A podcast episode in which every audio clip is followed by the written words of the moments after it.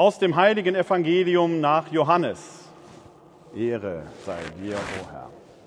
Am Abend des ersten Tages der Woche, als die Jünger aus Furcht vor den Juden bei verschlossenen Türen beisammen waren, kam Jesus, trat in ihre Mitte und sagte zu ihnen, Friede sei mit euch. Nach diesen Worten zeigte er ihnen seine Hände und seine Seite. Da freuten sich die Jünger, als sie den Herrn sahen. Jesus sagte noch einmal zu ihnen, Friede sei mit euch. Wie mich der Vater gesandt hat, so sende ich euch. Nachdem er das gesagt hatte, hauchte er sie an und sagte zu ihnen, Empfangt den Heiligen Geist. Denen ihr die Sünden erlasst, denen sind sie erlassen, denen ihr sie behaltet, sind sie behalten. Evangelium unseres Herrn Jesus Christus. Lob sei dir, Christus. Wie man im Hintergrund hört, es ist Kirmes auf dem Laurentiusplatz. Kirmes kommt von Kirchmesse. Und Kirchmesse war früher am Kirchweihfest. Und irgendwie ist das ja an Pfingsten so, die Kirche beginnt. Wenn wir Christen einen Religionsstifter haben, wenn wir überhaupt einen haben, darüber kann man lange diskutieren, dann ist es eben jener Heilige Geist, der bewirkt, dass am Shavuot-Fest des Jahres 30 in Jerusalem auf der Grundlage der Predigt des Petrus, der begeistert nach draußen geht, nachdem mit Sturmesbraus der Heilige Geist über die Gemeinde hergefallen ist und die Leute mit seinem Wort für die Sache Jesu gewinnt. In der Apostelgeschichte heißt es, dass 3000 Menschen an diesem ersten Tag der Gemeinschaft hinzugefügt wurden. Was für ein Erfolg! In der Gegenwart sind wir davon weit entfernt. Draußen auf dem Laurentiusplatz wird wieder Pfingsten gefeiert. Wir hier drinnen feiern es auf unsere Weise. Und gleich, wenn unsere Vigilfeier zu Ende ist, wird sich das eine mit dem anderen vermischen. Denn auch jetzt schon ist das Fest draußen ein wenig leiser als noch vor einer guten Stunde, als ich kam. Denn die draußen Feiernden nehmen Rücksicht auf unseren Gottesdienst. Das eine kommt mit dem anderen zusammen. So ist das mit Gott. Der lässt sich eben nicht nur in den Kirchenmauern einsperren. Gott ist in der Welt. Was wir gerade hier aus dem Johannesevangelium gehört haben, ist die Zeit zwischen Christi Himmelfahrt und Pfingsten an einem Tag. Im Lukasevangelium und der Apostelgeschichte liegen dazwischen zehn Tage, 40 Tage nach Ostern verabschiedet sich der Herr gewissermaßen von seinen Jüngern und fährt, wie es in der Apostelgeschichte heißt, in den Himmel auf. Er ist dann mal weg. Und es gibt eine bedeutsame Verwandlung, die gerne übersehen wird. Denn im Lukas-Evangelium ist, wie überhaupt in den Evangelien, von denen, die bei Jesus sind, durchweg als Jüngerinnen und Jüngern die Rede. Auf Griechisch Mathetes könnte man auch mit Schüler übersetzen. Es ist gewissermaßen so eine Art Ausbildungszeit. Vor seinem Weggang in den Himmel, vor seinem Zurückkehren zum Vater aber, sagt er zu seinen Jüngern, ihr sollt meine Zeugen sein, griechisch Martyres, Märtyrer gewissermaßen. Damit ist nicht gemeint, dass jeder sofort sein Leben lassen soll, sondern dass wir verkünden sollen. Die Lehrzeit ist vorbei, jetzt ist die Zeit der Zeugenschaft angesagt. Was passiert da? Etwas Ähnliches wie das, was wir hier gerade im Johannesevangelium gehört haben. Da haucht Jesus nämlich die Jünger an, die noch Jünger sind und Jüngerinnen auch. Er haucht sie an und aktualisiert damit gewissermaßen das, was der Vater bei der Schöpfung, bei der Erschaffung des Adam gemacht hat. Da liegt ja so ein toter Lehmklumpen vor ihm, der noch nicht belebt ist. Und dann haucht Gott seinen Atem in ihn hinein und dadurch kommt der Adam, der erste Mensch, zum Leben. Im Psalm 104 haben wir es vorhin ja gesungen, sendest du deinen Atem, sendest du deinen Geist aus, dann werden sie erschaffen. nimmst du ihnen den Atem, so schwinden sie hin. Hier im Johannesevangelium geht der Auferstandene, der Sohn vom Vater hin und haucht seine Jünger an. Er erschafft sie, wenn man so will, gewissermaßen neu. Und dann gibt es hier, ähnlich wie in der Apostelgeschichte bei der Himmelfahrt Jesu, einen Auftrag, denen ihr die Sünden erlasst, denen sind sie erlassen, denen ihr sie behaltet, sind sie behalten.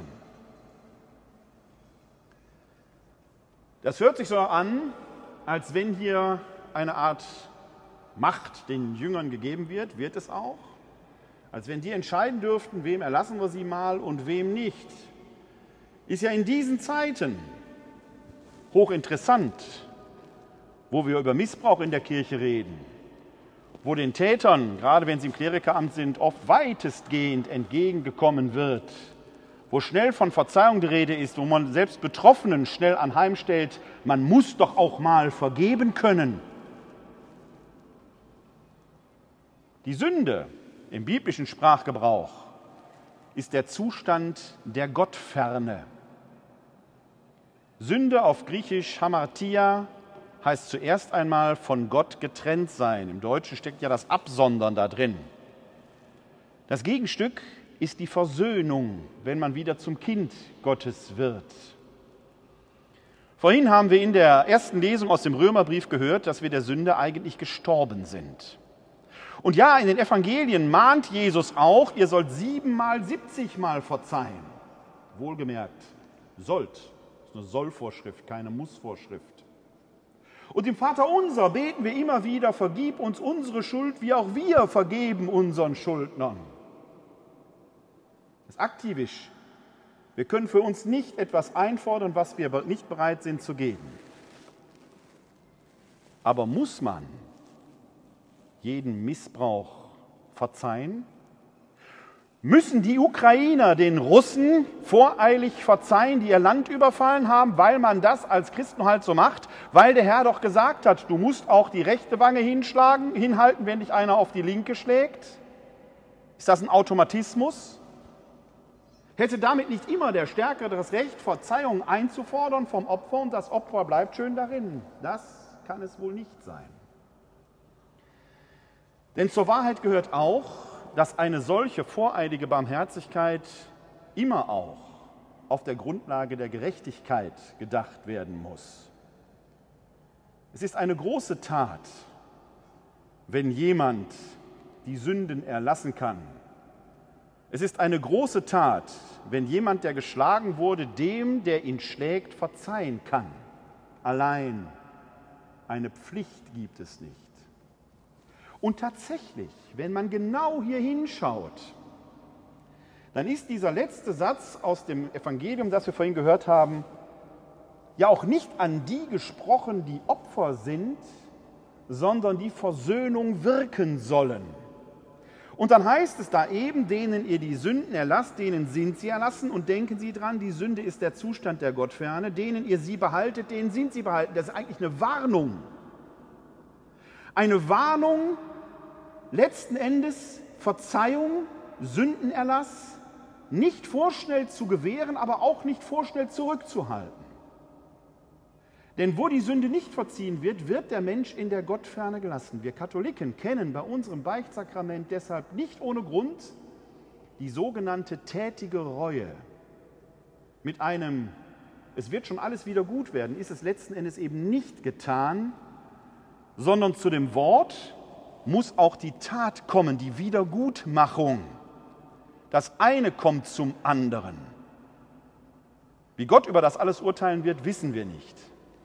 Aber wenn wir die Sünden erlassen, und das ist eine hohe, edle Aufgabe, denn denen wir sie nicht erlassen, die würden wir in der Gottferne stehen lassen. Wenn wir Sünden erlassen, dann sollten wir immer auch darauf achten, dass die, die übervorteilt worden sind, die, die betroffen sind, die, die zu Opfern geworden sind, die missbraucht worden sind, die überfallen worden sind, immer wieder in ihre Rechte eingesetzt werden. Wir kennen in unserer Sprache und ich muss gestehen, der Satz geht mir genauso über die Lippen wie vielleicht Ihnen. Ich entschuldige mich. Der ist grammatikalisch eigentlich verheerend. Denn wir können nur jemand anderen verzeihen, entschuldigen. Mich selbst entschuldigen für das, was ich verbockt habe, ist sehr wohlfeil. Der Heilige Geist weht in uns allen. Alles, was atmet, atmet den Geist Gottes. Und genau das macht die Würde des Menschen aus. Genau deshalb sollen wir ja so behutsam damit umgehen und nicht vorschnell die Verzeihung verweigern. Aber der Paulus sagt eben auch im ersten Korintherbrief, weh denen, die einen Tempel des Heiligen Geistes und Tempel des Heiligen Geistes sind sie und ich, ist alles, was atmet, mit Füßen tritt und beschädigt. Wir hoffen, dass den Tätern verziehen werden kann.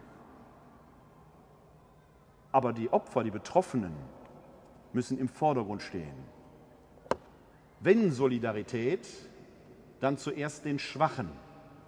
Und wenn die Schwachen dann tatsächlich aus ganzem Herzen und freiem Willen sagen können, ich verzeihe dem, der mir das angetan hat, ohne zu vergessen, dann ist das eine große Tat.